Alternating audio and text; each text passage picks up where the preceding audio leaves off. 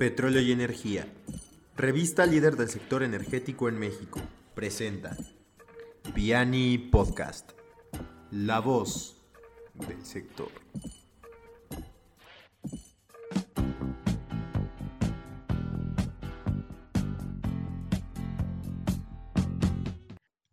Bienvenidos, estimados lectores de Petróleo y Energía. Estamos aquí este, reunidos en un episodio más de nuestros Piani Talks, mesas universitarias.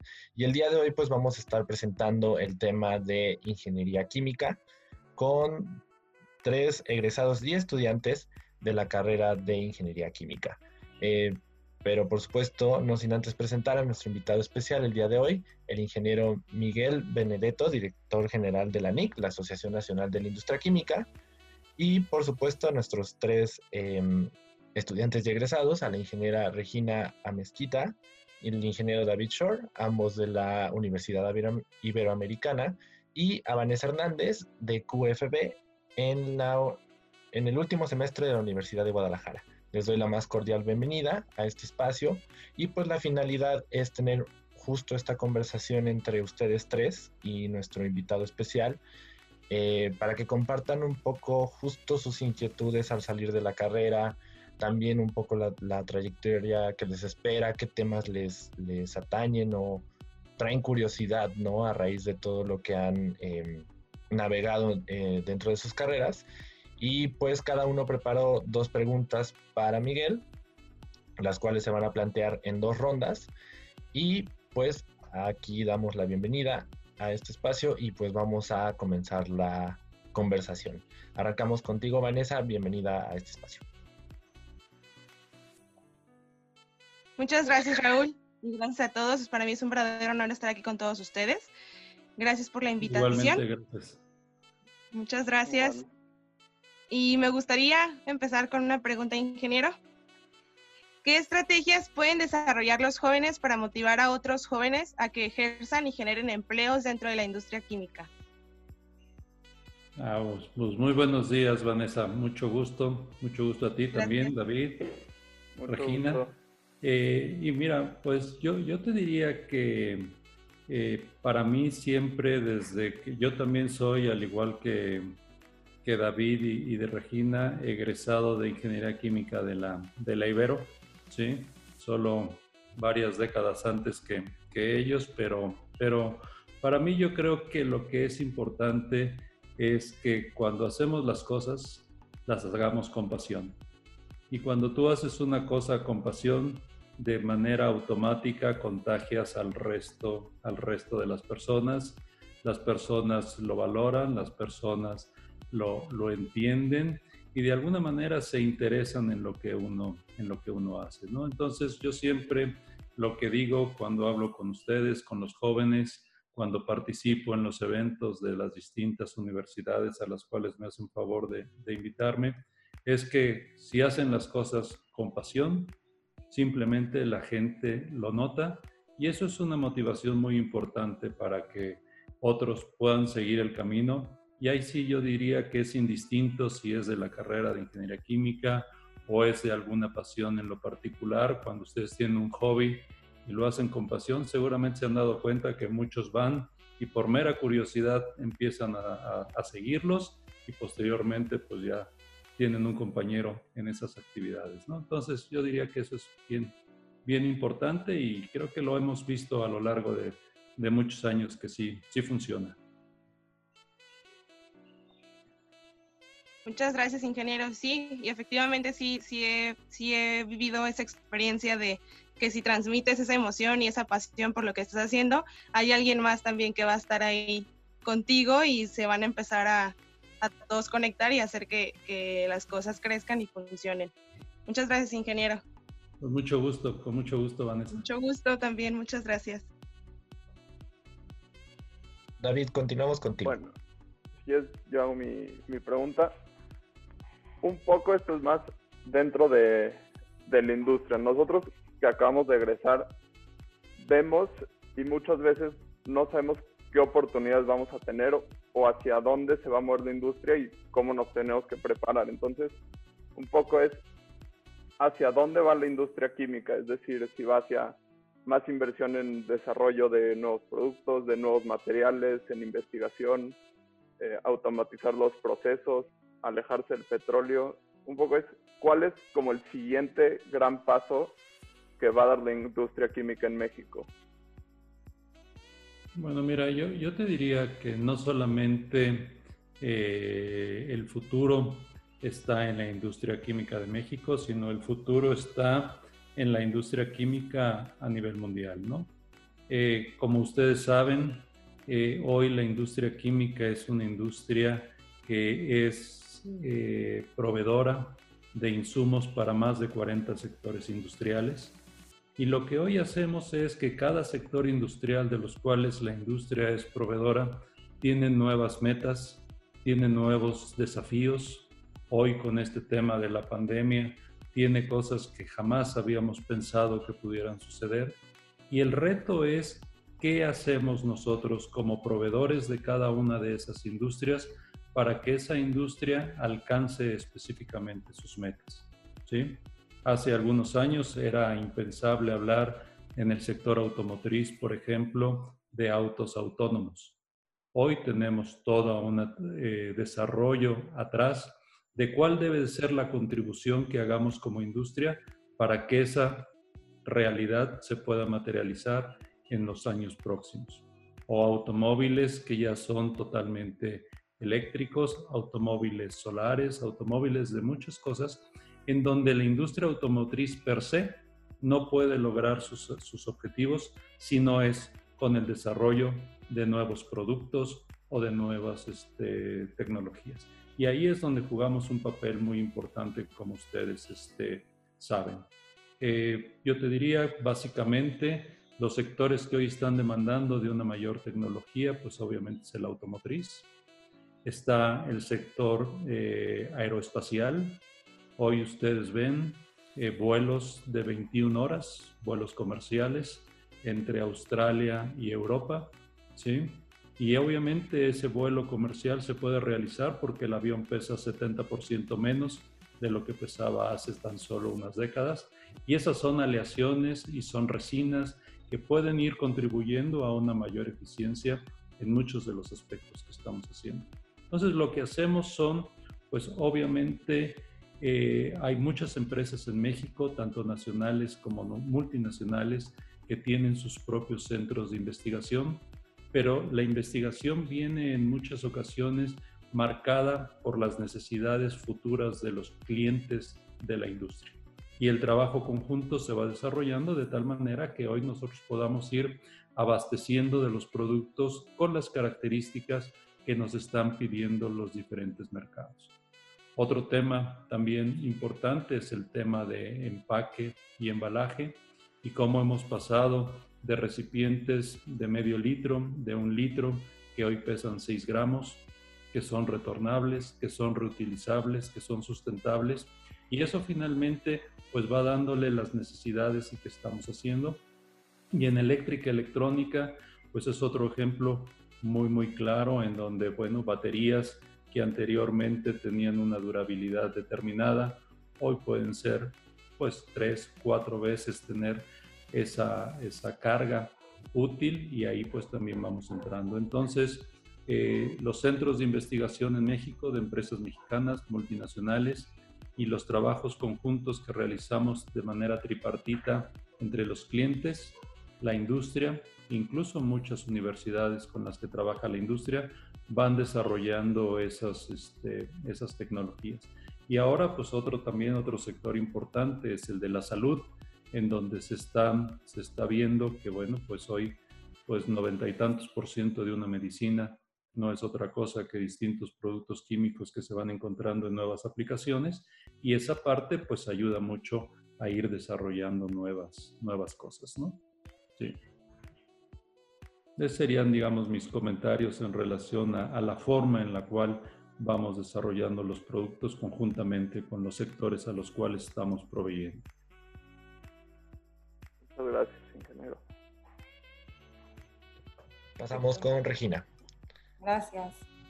Bueno, antes que nada, muchísimas gracias por la invitación y por el tiempo. Eh, pues mi duda va un poco relacionada hacia cómo es que la industria está recibiendo o está reaccionando hacia estas nuevas ideologías que traemos nosotros los jóvenes, mucho hacia un tema enfocado a la sustentabilidad.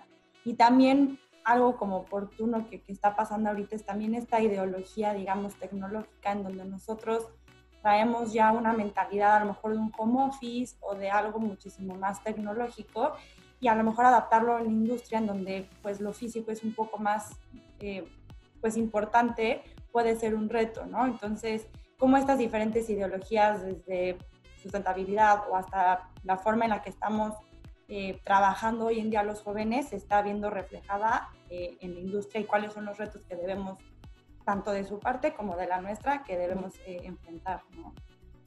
Mira, si quieres, yo, yo empezaría por la, por la segunda parte de la, de la pregunta, ¿no? Y creo que ustedes ahora que están ingresando ya al, mercado laboral se habrán dado cuenta y es la primera vez en la historia de la humanidad, y esto no es exclusivo de la industria química, esto está sucediendo en el, en el mundo, en donde están convergiendo por primera vez cuatro, cuatro generaciones. ¿sí? Entonces, este, y esto es yo te diría, cuando platico con los jóvenes, muchas veces, y tú lo mencionaste al final de la pregunta, muchas veces es cómo la industria se está adecuando a esta incorporación de los jóvenes. Pero también la realidad es que también los jóvenes se tienen que adecuar porque una vez que entren al mercado laboral van a tener tres generaciones arriba de ustedes también, en donde también no todo es blanco o negro, ¿no? Yo creo particularmente que esto no es, digamos, un, sistema binario. Y en el medio, en el medio hay muchísimas cosas que podemos ir matizando para que realmente el objetivo central es el bienestar de la, de la empresa, ¿no? ¿Sí? Creo que hoy en muchas de las áreas en las que hemos trabajado se, eh, se le ha dado, digamos, eh, relevancia o una mayor importancia a cómo vamos llevando nosotros a cabo una tecnificación en todos los procesos.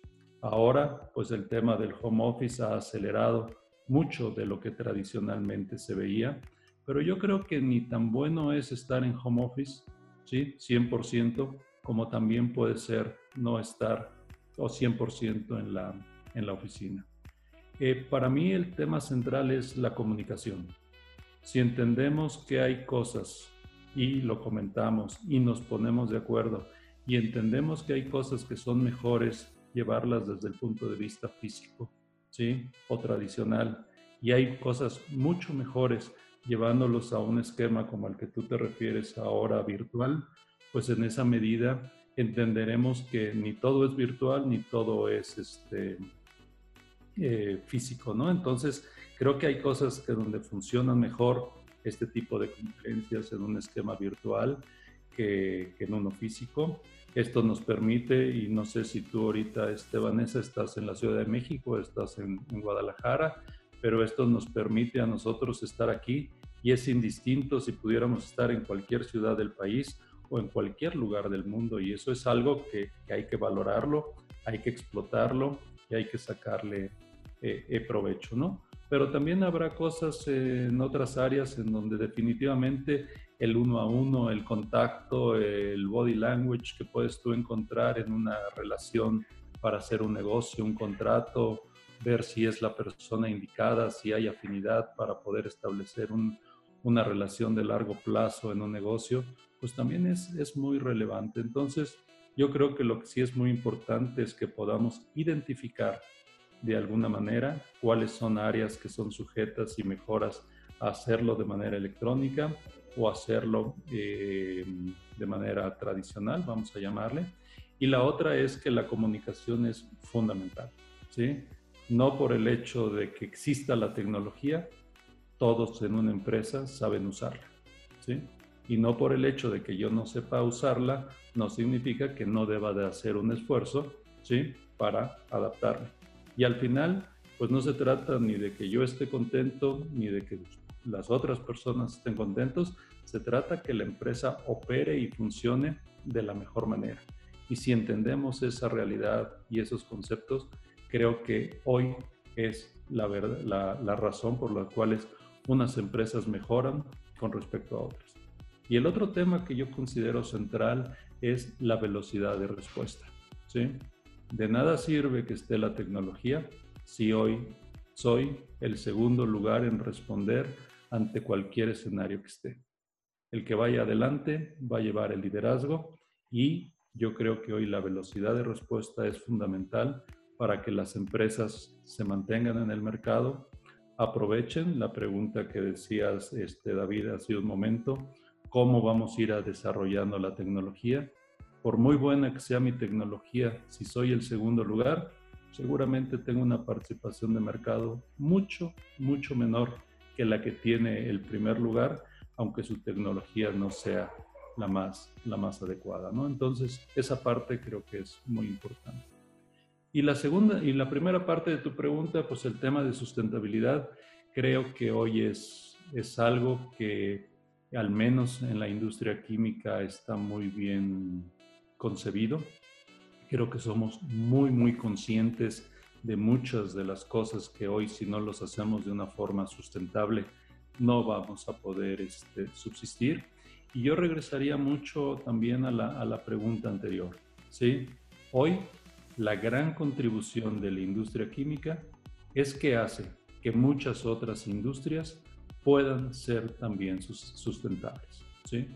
Hoy, por decir, nosotros trabajamos muchísimo con la industria de la construcción, en edificación. Si nosotros logramos hacer un edificio sustentable, los consumos energéticos de ese edificio son menores al 60% de un edificio que no lo es sustentable.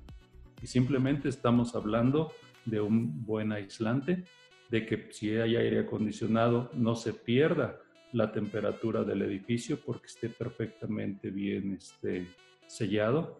Y 60% de consumo energético hoy, bueno, pues ustedes pueden sacar el cálculo de cuántos millones de BTUs de gas natural o de cualquiera que sea la fuente es. Hoy otro ejemplo de sustentabilidad son toda la contribución de lo que son la parte de energías renovables. Todos los paneles solares son celdas con productos químicos que no podrían existir sin la, sin la industria. Todas estos, este, la generación eólica, todas las hélices de todos los, este, los turbogeneradores tienen una resina que es la que permite realmente llevar a cabo esto. Entonces lo tenemos muy claro, trabajamos mucho con empresas de consumo, como puede ser Walmart, como puede ser Bimbo, para que sus empaques y sus productos sean sustentables en esta pregunta de, David, de cómo podemos desarrollar productos, es decir, qué es lo que tú quieres para tu empaque, cómo lo hacemos conjuntamente.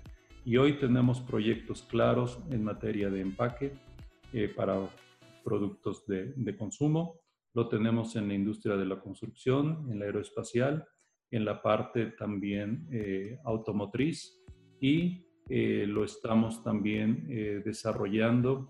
Bueno, lo hacemos en la parte de tratamiento de aguas y en la construcción propiamente ya de los complejos y de las fábricas petroquímicas, en donde vamos usando materiales fundamentalmente reciclados.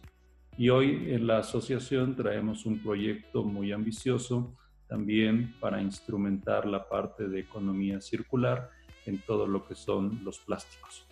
Entonces, hoy tenemos ya un proyecto para que al 2030 todos los envases y productos plásticos tengan que ser totalmente reciclables o reutilizables y por el momento el compromiso es que al 2020 ya no haya desperdicios en pellets, ya no haya ningún desperdicio para que a lo largo de toda la cadena de producción se pueda, se pueda hacer.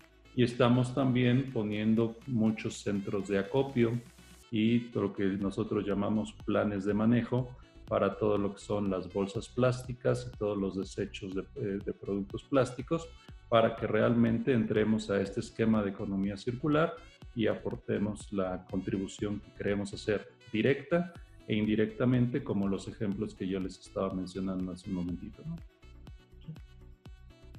Perfecto, muchísimas gracias. Y con mucho gusto, Regina. Gracias. Vamos con la segunda ronda de preguntas. Vanessa, empezamos contigo. Gracias. Y gracias, ingeniero. Sí, actualmente estoy en la ciudad de, eh, Guadalajara. Y me ha tocado participar en varios conversatorios donde estamos varios chicos de varias partes del mundo. Entonces, sí es, sí es algo muy, muy benéfico tener la oportunidad de, conectarnos de esta forma. Claro. Bueno, continuando con la pregunta, este, debido a la situación actual que estamos viviendo de la pandemia, me gustaría saber cuáles son las necesidades que actualmente la industria química ha identificado y cómo los jóvenes pueden innovar para satisfacer estas necesidades y tener un, un avance en el desarrollo sustentable y que la pandemia no lo frene y que no tengamos como esa crisis. ¿Cómo los jóvenes pueden innovar para tener realmente un avance en el desarrollo sustentable y satisfacer estas necesidades que, actualmente han identificado. Híjole, Vanessa, esa sí es una pregunta del muy, muy complicada porque hemos, pues digamos, llevamos apenas tres meses en lo que es la, pandemia, ¿no? Eh, y realmente, pues, al menos en mi caso, hay muchas más preguntas que, respuestas cada día con cada persona que platico eh, me quedo con más dudas y no tenemos bien claro qué, es lo que debe de, seguir, ¿no? Eh, lo que sí les, les puedo comentar es que eh, hemos encontrado y creo que hay un reconocimiento a la industria y regreso un poquito al concepto de qué es lo que hemos encontrado o evidenciado ahorita en la pandemia, ¿no? Creo que la primera, la primera parte que es importante es que hubo y tácitamente un reconocimiento de que la industria química es una industria esencial. O sea, hoy no hay sector industrial ¿sí? que pueda operar sin los productos de la industria química. Y esa parte quedó evidenciada cuando ustedes recordarán que en marzo pasado definieron cuáles eran los sectores esenciales y aquellos que no quedaron considerados como esenciales simplemente tuvieron que cerrar y algunos de ellos han podido reabrir a partir del primero de, junio, ¿sí? Pero pues son los, los menos. Entonces, creo que esa es una, una parte importante en donde ya la sociedad y sobre todo el gobierno hace un reconocimiento explícito a que es una industria muy, muy, muy valiosa. ¿sí? Eh, eso nos ha permitido como industria, eh, uno, mantener ahorita nuestras fuentes de, empleo. ¿sí? Eh, no ha sido lamentablemente algo general porque el hecho de que seamos esencial no significa que los clientes sean esenciales. Entonces, si yo soy una industria química, que una empresa de la industria química que le vende, por decirlo, a la industria automotriz, ¿verdad? Ustedes saben que todas las automotrices estuvieron cerradas, entonces aunque yo podía producir, ¿sí? Pues no tenía el cliente porque el cliente estaba cerrado, entonces hubo, hubo afectación. También hubo afectación porque, eh, por decirles, la industria minera es muy importante como proveedora de materia prima para la industria.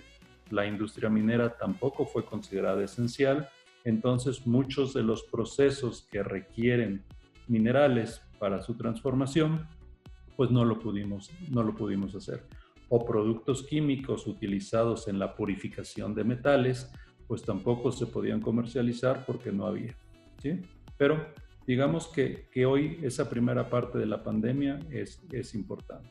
Ahora, eh, yo sí eh, creo que la siguiente parte es, es un reto. Y es un reto porque lo estamos viendo de lo que está sucediendo en Europa. Hay ya brotes por segunda, por segunda ocasión. Los está viendo en China, los está viendo en Singapur. Aquí todavía no acabamos de aplanar la curva de la primera, de la primera onda, pero pues no sabemos cuánto se vaya a prolongar. Y la otra parte que no sabemos es cómo va a ser la recuperación en los diferentes países si va a ser una recuperación en forma de, de L, en donde una vez que toquemos fondo vamos a permanecer ahí por un periodo largo, o en forma de B chica, en forma de W, en fin, Eso depende y hasta el día de hoy nadie sabe. Todos los estudios que nosotros hemos realizado con diferentes empresas de consultoría y todo, lo único que sabemos es que la condición de la industria química va a regresar a los niveles de diciembre del 2019, digamos antes de la pandemia, ¿sí? hasta el 2024. Y entonces tendremos que encontrar las formas, y ahí regreso un poquito a tu pregunta, de ver qué es lo que tenemos que innovar, qué es lo que tenemos que optimizar y cómo es la forma en la cual tendremos que operar. Si hoy, por decir, tenemos que mantener la sana distancia, ¿sí? En un cuarto de control de una, de una empresa donde tradicionalmente hay 10 personas y con la sana distancia solo puede haber 5 o 6, ¿cómo se va a llevar la administración de un complejo petroquímico para poderlo hacer? Y ahí, bueno, no es un problema exclusivo de nosotros, es un problema de cualquier sector industrial que esté, que esté operando. Entonces, ¿cómo podemos innovar? Bueno, el cuarto de control tiene que estar en la planta o el cuarto de control me lo puedo llevar yo a través de una computadora a mi casa y cuando sea el cambio de turno le puedo pasar ese control de una planta a David, no se lo puedo pasar a Regina son retos y son cosas que hoy estamos empezando a vivir, pero que no habíamos tenido. Entonces, yo creo que ustedes como jóvenes hoy pueden tener una visión diferente en donde muchas veces ya creemos que hemos visto todo, creemos que hemos cubierto las alternativas, pero pues alguien que, que tiene una mente fresca, que tiene nuevas ideas, que tiene estudios mucho más frescos, puede, puede contribuir con ideas, con sugerencias que después los grupos de análisis tendrán que revisar para ver cómo se, se instrumenta. Pero la verdad es que al día de hoy son más preguntas que, que respuestas y gran parte del reto es cómo van a operar y cómo se van a garantizar las medidas de seguridad de los complejos si hoy no puede haber el número de personas en mantenimiento, en operación, en distribución, en todas las áreas que ustedes imaginen. Y créanme que los que estamos haciendo desde hace más de tres meses home office, pues y todos los corporativos, esa es una parte muy, muy sencilla. La parte de operar un complejo a distancia es muy, muy complicado y sobre todo en el caso de nuestra industria por todas las medidas de, de seguridad que tenemos que hacer los trabajadores tienen que comer. Se pueden imaginar que hoy los servicios de comedor no están hechos para la sana distancia, ¿verdad? La, parte logística, los espacios físicos como tal no están.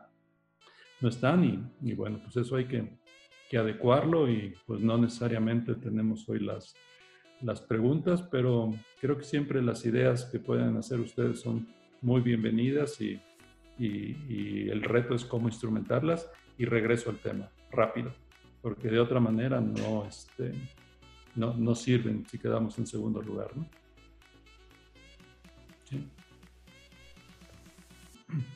Muchas gracias, ingeniero. Y sí, es un verdadero reto que nosotros debemos de comenzar a, a ver estos tipos de cuestiones que usted, cuestionamientos que usted nos plantea no, igual, igual, yo supongo que ahorita tú en clases, tú que estás cursando, entendí, si entendí bien el último, el último semestre, pues seguramente llevas tres meses de clases. El profesor también tiene sus problemas, de vez en cuando se le va la línea, este, no tiene la, la claridad en la transmisión o en la conexión ahí con su internet. Este, el, el siguiente semestre empezarás en agosto, septiembre, también de manera virtual. Entonces, este, son muchas, muchas preguntas y, la verdad al día de hoy muy pocas este, respuestas todavía, ¿no? Pero nos, vamos a, nos vamos a acabar acostumbrando, estoy seguro. Saber adaptarnos es lo importante. Sí, sí, sí, sí. sí. Muchas gracias, ingeniero. Sí, con mucho gusto. Vamos contigo, David. Una, a mí me gustaría regresar un poco a la respuesta que le diste a, a Regina acerca de los jóvenes, que es cuáles son los principales retos que tienen los jóvenes cuando entran a, la industria. Es decir, como si tienen que lidiar con tres generaciones hacia arriba, pero entonces, ¿cómo, cómo lo hacemos? ¿Cómo nos podemos nosotros adelantar a que tratar con estas otras generaciones sea mucho más fácil para todos y al final los resultados sean mejores. La, honestamente no, no, tengo la, no tengo la respuesta, ¿no? Creo que aquí cuando tú dices cómo los jóvenes podemos hacerlo, pues hay cada, cada uno de nosotros, cada una de las personas es, este, somos diferentes, ¿sí? Habrá personas los cuales puedan tener una mayor capacidad, vamos a llamarla de, de empatía, ¿verdad? Que se ponga en lugar de otra persona que a lo mejor tiene un problema, eh, una dificultad para poder tomar toda la parte virtual o los nuevos procesos o las nuevas cosas.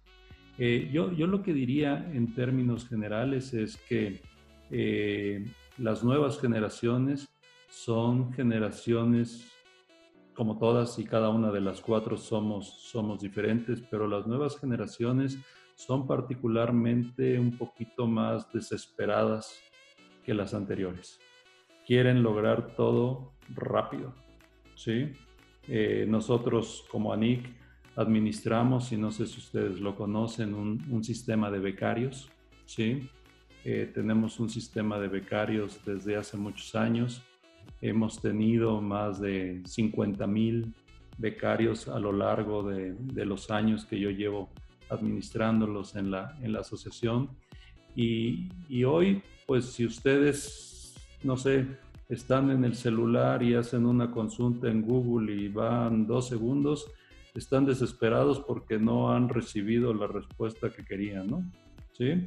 Este, si están navegando en donde quiera que estén navegando, eh, no leen más del primer párrafo de lo que está ahí escrito. Y si yo llego y les presento un manual de inducción de cómo opera la planta de tres tomos, pues créanme que tengo que adecuarme porque sé que no lo van a leer. ¿sí?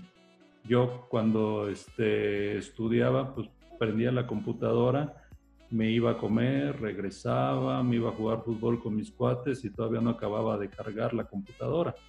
Hoy se tarda dos segundos y no me desespero. Las nuevas generaciones me dicen, oye, ¿por qué no cambiamos la computadora? Porque ya salió el Pentium, no sé en cuál vamos, ¿eh? 35.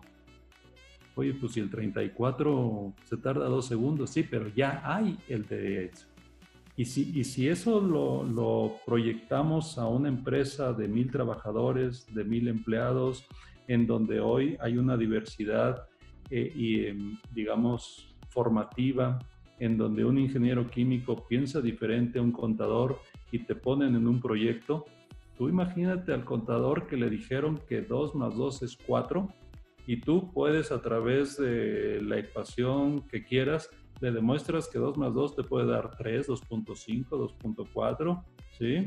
Y alguien más de otra carrera te va a decir cuánto quieres que dé 2 más 2 y yo te lo pongo, ¿verdad? Y al final todos tienen que converger. Entonces, finalmente, el tema es que no es tanto si eres joven o no lo eres, sino cuál es tu capacidad de, adaptar, de adaptarte a la realidad de la empresa. Y por eso un poquito de la respuesta que yo le daba a, Regina era eh, la comunicación. Si yo puedo hacer que tú te pongas en mis zapatos y yo me ponga en los tuyos, seguramente nos vamos a poner de acuerdo. Si tú lo que quieres es que yo actúe como a ti te gustaría o al revés, seguramente vamos a acabar mal. Y si eso lo extrapolas a 100 personas, a 200, a 300, o que tu jefe ahora esté en Monterrey, esté en Guadalajara, o en muchos de los casos de la industria está en Estados Unidos, en Europa o en América del Sur. Imagínate, ¿no? ¿Sí? Podemos hablar de temas también como el idioma. Hoy, sin duda alguna, ustedes traen dos o tres idiomas seguro. Dos generaciones arriba, son poquitos los que vas a encontrar con inglés, ¿sí? Y si tu empresa es una empresa multinacional, seguramente tú estás mejor preparado que tu jefe. Y pues el jefe tendrá que entender que para muchas cosas tú tienes una mejor preparación y para otras tú tendrás que entender que aunque no hable inglés, el señor sabe más de la empresa que nadie más porque a lo mejor hasta es el dueño. pero no necesariamente esa parte en la vida real se, se instrumenta, ¿no? Y este, incluso en casa, ¿sí? Entonces, este, esa parte, de alguna manera, para mí esa es la, la clave, ponerse en el lugar de los otros y pues yo creo que lo que le decía Vanessa, ideas, ideas y que se formen grupos de, diferenciados, ¿no? Para mí, por decir, cuando yo creo un grupo de trabajo, yo busco abogados, contadores, ingenieros, de todo. Porque si dos personas piensan igual, una sobra. Entonces, si yo les voy a pedir su opinión y ya sé cómo piensa un ingeniero químico, pues ¿para qué le pago a dos? mejor nada más le pago a uno y escojo el que yo creo que tiene una mejor idea, una mejor formación o afinidad. Pero la idea es que lo vean desde otro ángulo, desde otro punto de vista, que nos permita a nosotros este, pues, analizar realmente las cosas, porque al final los productos que hagas no van a ir regresando a la industria que quieras, ¿no? Este es un coche para ingenieros químicos, este es un coche para QFBs, este es un coche, este es un coche para jóvenes y este es un servicio para jóvenes. Y este es el Zoom que te guste o no, te sirve a ti y me sirve a mí.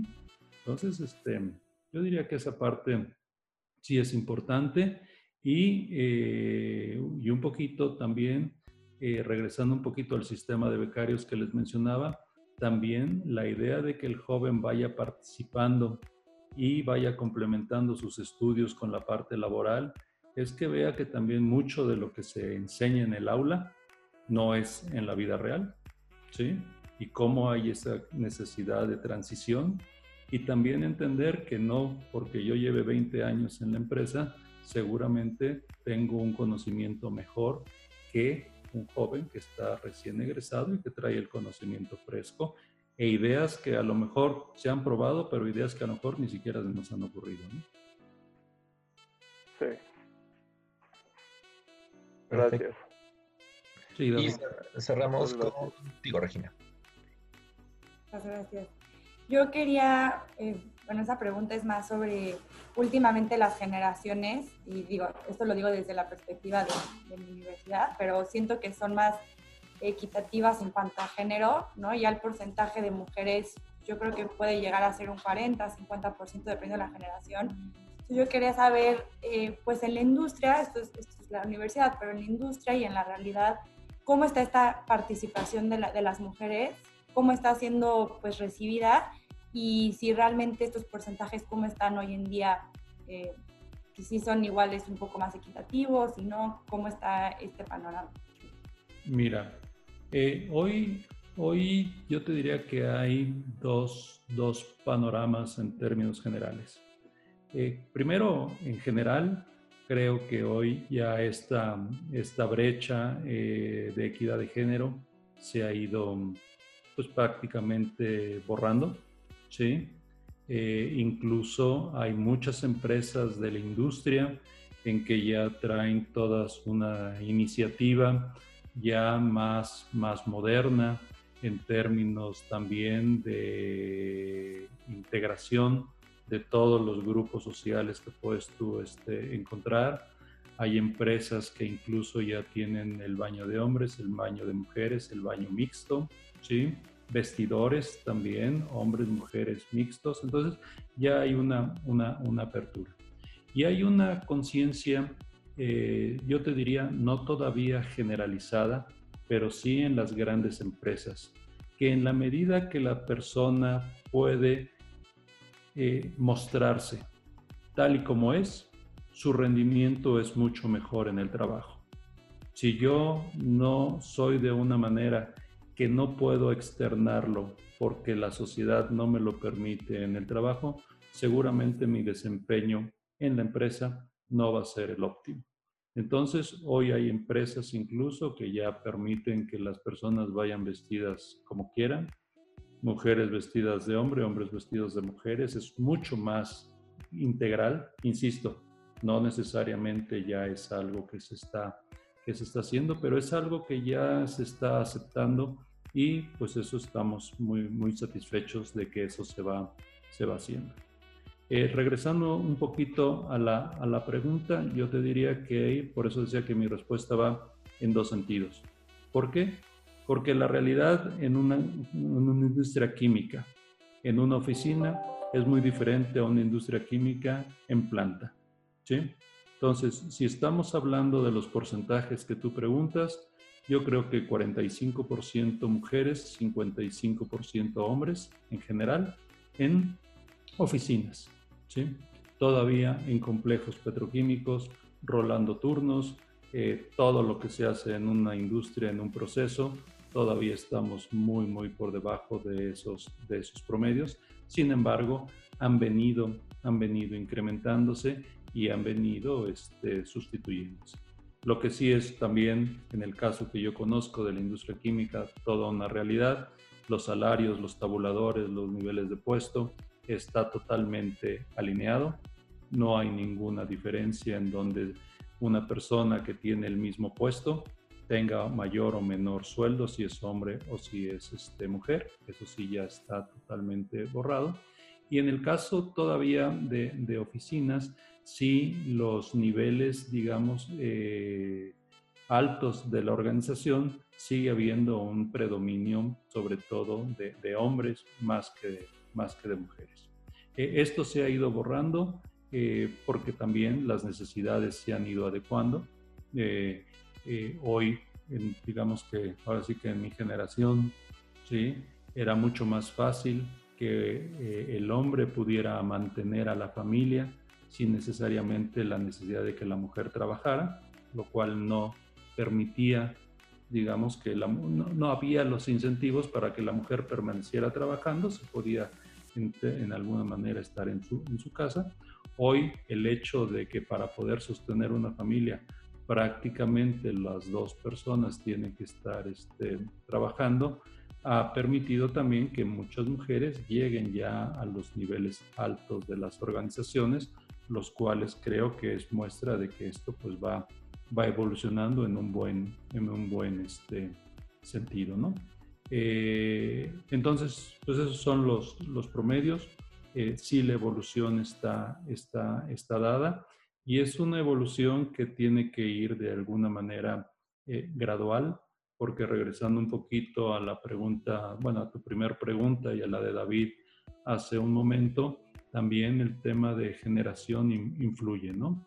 Hoy, hoy es mucho más, como te diría yo, socialmente aceptado el que un hombre de su edad o de sus edades pueda tener una jefa mujer que en la cuarta generación que ustedes van a encontrar. Entonces, en la medida que esas generaciones también van saliendo, es en la medida en la cual, bueno, pues puede haber una armonía o una integración este, diferente y creo que en la industria lo estamos, este, lo estamos logrando, lo estamos promoviendo y pues yo te puedo decir, en la, en la, en la asociación hay, este, yo estoy peleando la equidad de género porque es al revés, ¿no? Hay más mujeres que, este, que, hombres, son 55% mujeres, 45% hombres y eh, es muy importante ese balance porque así como yo mencionaba ahorita los diferentes aspectos de, de las personas, dependiendo que hayan estudiado y que hay que tener esa pluralidad. También las sensibilidades son diferentes entre hombres y mujeres, las preocupaciones son diferentes y al final, si todo eso no se considera, no hay el entendimiento que, que, deseamos. Y lo primero que le decía Vanessa, ¿no? Este, eh, así como tú puedes percibir si una persona es honesta o no, si una persona de verdad está apasionada con lo que hace, también te das cuenta si una organización tiene o no pasión por lo que está haciendo. Y en la medida que cada uno de sus individuos tiene pasión, es en la medida que esa organización lo transmite. ¿Sí? Si yo te digo, oye, este, te mando un correo con la cotización mañana y te llega en dos minutos, o sea, dices, la empresa o quiere vender o tiene necesidad, pero está atento. Si tú pides la cotización y no te la mandan, pues ya seguramente vas a buscar a alguien más que sea tu, tu proveedor, ¿no? Entonces esa parte está ahí. Y, eh, y un comentario que yo haría eh, en relación a las preguntas que ustedes han hecho es que también existe una preocupación en el caso de la industria, en donde hoy eh, vamos a decir que, que, las nuevas generaciones no tienen necesariamente el interés por estudiar carreras relacionadas con la ciencia, en términos generales con STEM. ¿sí? Eh, nosotros tenemos varios programas con la UNAM, yo trabajo mucho con la Ibero porque ahí, ahí estuve, eh, trabajamos con la, con la Salle, con el Politécnico y vemos tristemente que la matrícula de las carreras de ingeniería química o de ciencias en general van a la baja. Y para nosotros es muy importante el que eso no revertir esa tendencia, porque pues si no después no vamos a tener personas que trabajen en la, en la, en la industria. Entonces ahorita tenemos un proyecto piloto eh, con varias secundarias en Ecatepec, eh, que si funciona lo estaríamos haciendo extensivo al resto, al resto del país, para que los jóvenes cuando llegan a secundaria, lo primero que digan es odio la química y ya no quiero nada porque la profesora o el profesor los espantó. Y realmente si le encuentran cariño, si le encuentran interés, si le encuentran una explicación de por qué un alcacelser es efervescente en el agua o cómo pueden hacer la tontera que ustedes quieran, pero que le agarren cariño, tenemos potencialmente un alumno que puede estudiar, puede, ingeniería química o carreras con química, y si no, pues al menos en la, en la ciencia, ¿no? Porque en los estudios que hemos hecho, y digamos no es el caso de las carreras que ustedes escogieron hoy, hoy en estas diferencias generacionales que tenemos, hoy los jóvenes, en base a los estudios que hemos hecho, estudian dos cosas. Una, una carrera muy sencilla, muy sencilla, para que en su casa no les esté dando lata a sus papás.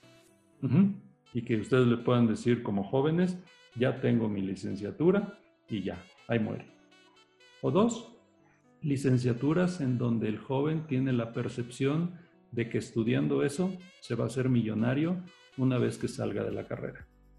Y ahí tienes economía, finanzas y sé cómo meter mi dinero a la bolsa, en un año me jubilo.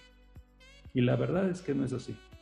Y en contrapartida, pues nosotros tenemos la percepción de que ingeniería química es una carrera dificilísima, o al menos esa es la percepción social.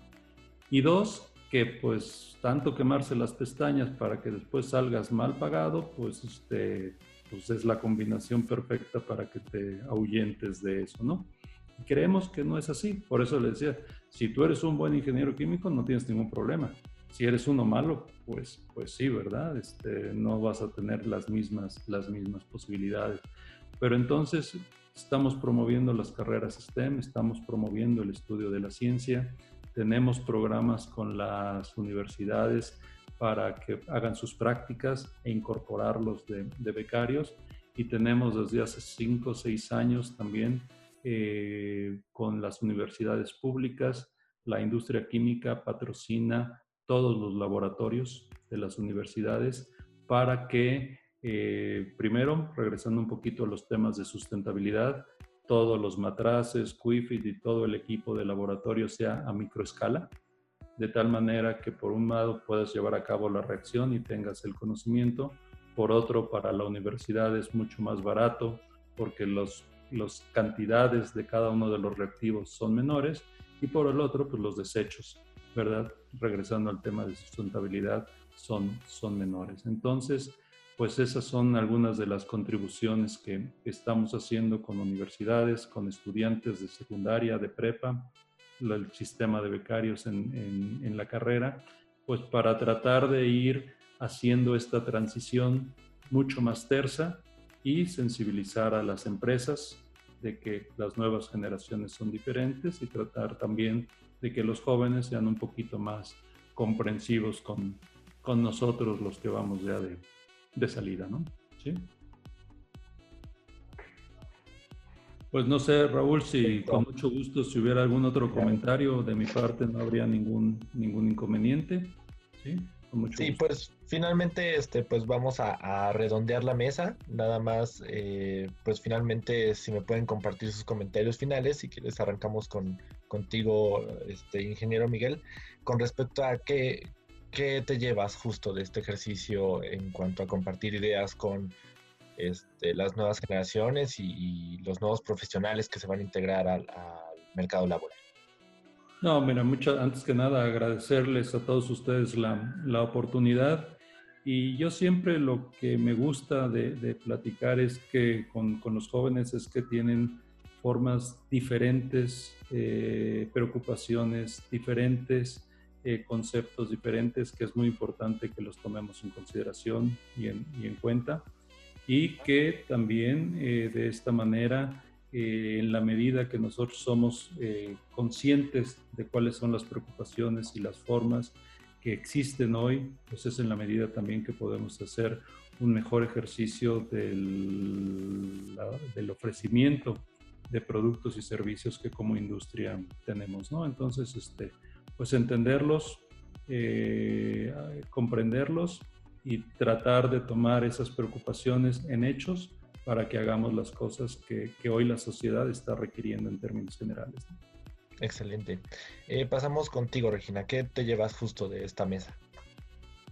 Pues yo creo que lo que me llevo es que esto es bidireccional. Hay, una, hay un compromiso y una responsabilidad muy fuerte de nuestra parte como generaciones futuras y como recién egresados, pero a la vez también tenemos mucho que aprender y mucho que recibir de, las industrias. Entonces, entendiendo esta parte de comunicación, de responsabilidad, de, de respeto, este, de interés, de, de pasión, teniendo como todo esto englobado, pues va a ser una, una, eh, pues una dinámica muy buena el entrar estar aquí y también pues sentirme de cierta forma muy orgullosa de, de la carrera que escogí porque pues es muy importante. Y, y, pues nada, muchas gracias por el tiempo, por la invitación y, y pues nada, gracias. Gracias Regina. Este, David, ¿qué te llevas de justo el ejercicio del día de hoy? Ah, si puedes activar tu, tu ya, Perdón, perdón, perdón. Yo me llevo más que nada dos cosas. La primera es el compromiso que tenemos los jóvenes y que tiene la industria también hacia nosotros. Es decir, yo creo que es algo de los dos lados, porque pues en un futuro somos nosotros los que vamos a tomar las riendas de esto y un, algo positivo sería irlo construyendo desde ahorita con la visión que tenemos, claro, con la visión que tienen las empresas y la visión que tiene la gente que está actualmente en la industria. Entonces, creo que es un compromiso de todos lados y por lo que ves que todos apuntamos hacia lugares muy parecidos, que sea más sustentable, nuevas tecnologías, todo más automatizado, respuestas rápidas. Y entonces creo que por ahí estamos bien alineados. Y otro punto que me llevo es que sí se están tomando estas acciones y sí hay un compromiso de la industria química para que esto se cumpla y para que responda a todo el mercado, no nada más a nosotros. Es decir, nosotros somos una parte, pero la industria está respondiendo a, al mercado de medicinas, de petróleos y demás. Entonces, creo que estamos satisfechos de cómo se lleva y bueno, esperamos que podamos tomar parte de esto y podamos construir todos juntos algo mucho mejor. Y bueno, agradecerle a todos que los que estuvieron. Gracias David. Y finalmente, Vanessa, cerramos contigo también. Cuéntame qué te llevas justo de este ejercicio. Gracias. Raúl, para mí es muy importante que abran este tipo de espacios donde podamos compartir ideas y platicar y discutir temas de interés social. Y también, como comentaba el ingeniero, buscar una forma de, tener esa multidisciplinaridad, que es muy importante, no únicamente enfocarnos a, ah, yo estoy en ingeniería química solo con ingenieros químicos, sino saber que cualquier licenciatura y cualquier ingeniería te puede aportar otro conocimiento totalmente diferente y poder enriquecer esos grupos de trabajo que actualmente estamos teniendo. Es importante, creo, he considerado que es muy importante trabajar en conjunto para que realmente tengamos un bien común, no únicamente enfocarnos a un sector, no únicamente enfocarnos a una licenciatura. Es importante ser inclusivos también en, universidades, estados, países y también en comunidades Entonces me llevo eso, que la, importancia de la multidisciplinaridad y también la importancia de desarrollar nuestras habilidades de comunicación. Nosotros como jóvenes eh, que tenemos, estamos todo el día en la tecnología, muchas veces nos es, nos es complicado enfocar, eh, expresar nuestros sentimientos, expresar nuestras ideas.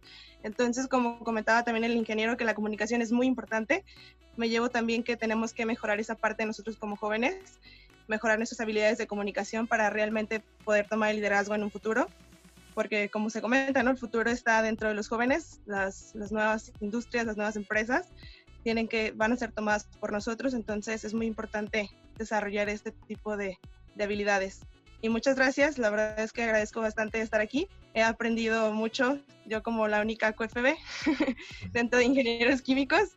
Muchas gracias y creo que es importante hacer esa inclusión en las, en las carreras y esa inclusión en universidades también, estados, países y en comunidades, porque todos podamos aprender. Muchas gracias. Perfecto, pues gracias Vanessa, gracias David, gracias Regina y por supuesto al ingeniero Miguel Benedetto este, por estar aquí, por compartir, retroalimentarnos de las ideas y justo eso es, este espacio es para eso, crear un, entorno en el cual se puedan eh, convivir distintos enfoques, distintas generaciones, distintas ideas y pues compartirlo con nuestra audiencia, a la cual también agradecemos que esté acompañándonos el día de hoy viendo esto. Y pues sin más, los invito a continuar siguiendo a Petróleo y Energía en todas las redes, eh, ver nuestro contenido aquí en el canal de YouTube y finalmente nos vemos en una próxima emisión de nuestros Piani Talks, mesas universitarias. Muchas gracias a todos y nos vemos en la próxima. Muchas gracias. Muchas gracias, mucho gusto. Muchas gracias y un honor. Gracias a todos. Gracias, a todos.